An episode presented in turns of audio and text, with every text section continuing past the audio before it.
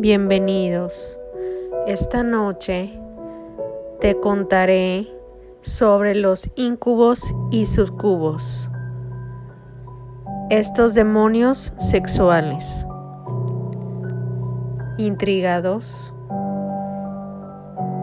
Pues ahora sí, comencemos.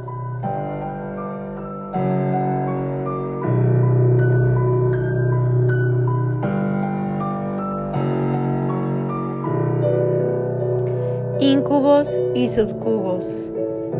Los demonios sexuales.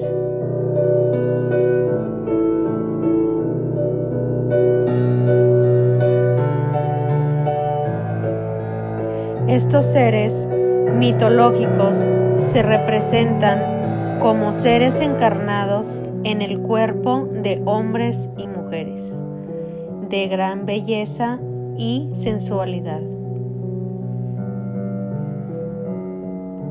Que buscan seducir a sus víctimas introduciéndose en sus sueños para después violarlos.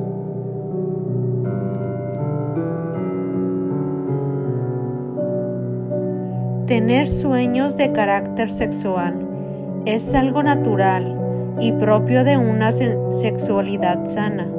Sin embargo, siglos atrás, cuando el conocimiento del cuerpo humano era limitado, mientras la humanidad estaba sumida en una oscura moral.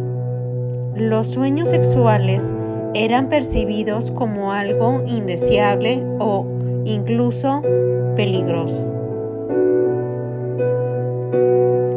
En el cristianismo, la actividad sexual está ausente en el cielo y las inclinaciones sexuales se atribuyen solo a seres sobrenaturales malvados como Satanás o los demonios, que son incubos y subcubos.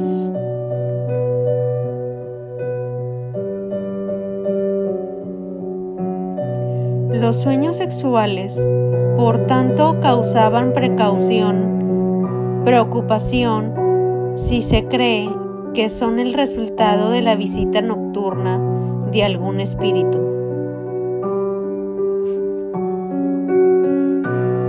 Tales sueños se atribuyeron a una vez a espíritus o demonios, conocidos como incubos y subcubos que buscaban a los humanos dormidos para tener relaciones sexuales.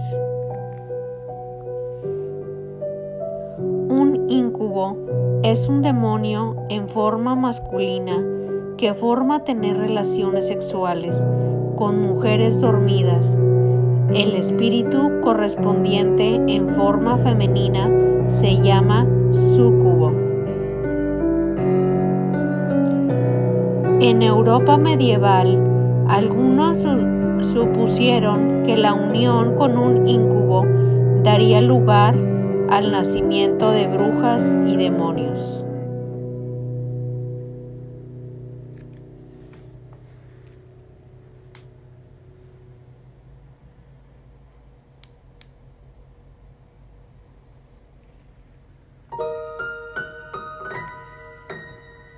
Tanto los incubos como los subcubos se representan como seres encarnados en el cuerpo de hombres y mujeres de gran belleza y sensualidad, que buscan seducir a sus víctimas introduciéndose en sus sueños para después violarlas, pero además de su seductora belleza, solía representárseles como características demoníacas, como cuernos, alas e incluso una cola.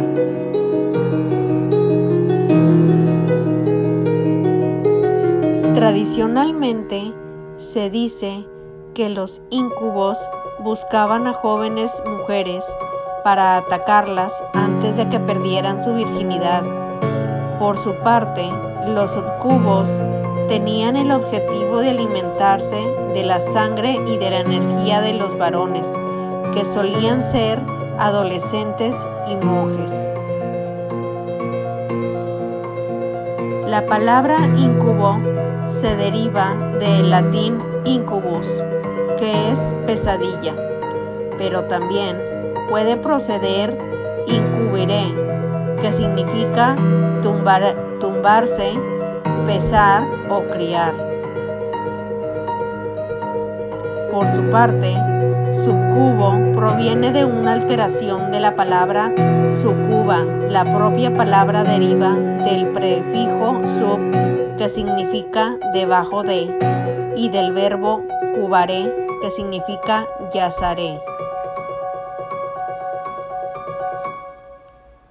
Uno de los sucubos más famosos es Lilith o Lilith, perteneciente a la mitología mesopotámica y del folclore demonológico.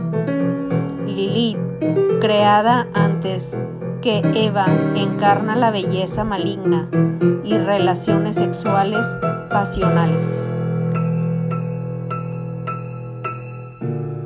Podemos leer sobre Lilith en documentos históricos como la propia Biblia y su figura implica la primera representación histórica de lo que conocemos como mujer fatal.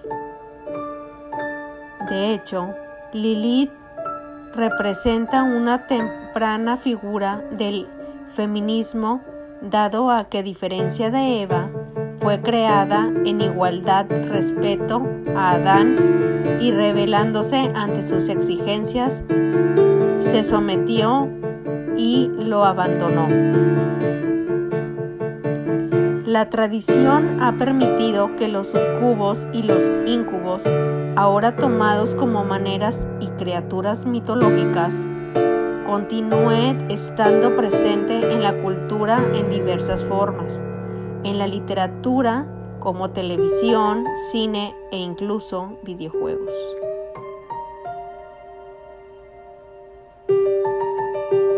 En el uso psicológico moderno, el término se ha aplicado al tipo de pesadilla que le da a una la sensación de un gran peso o opresión en el pecho y en el estómago.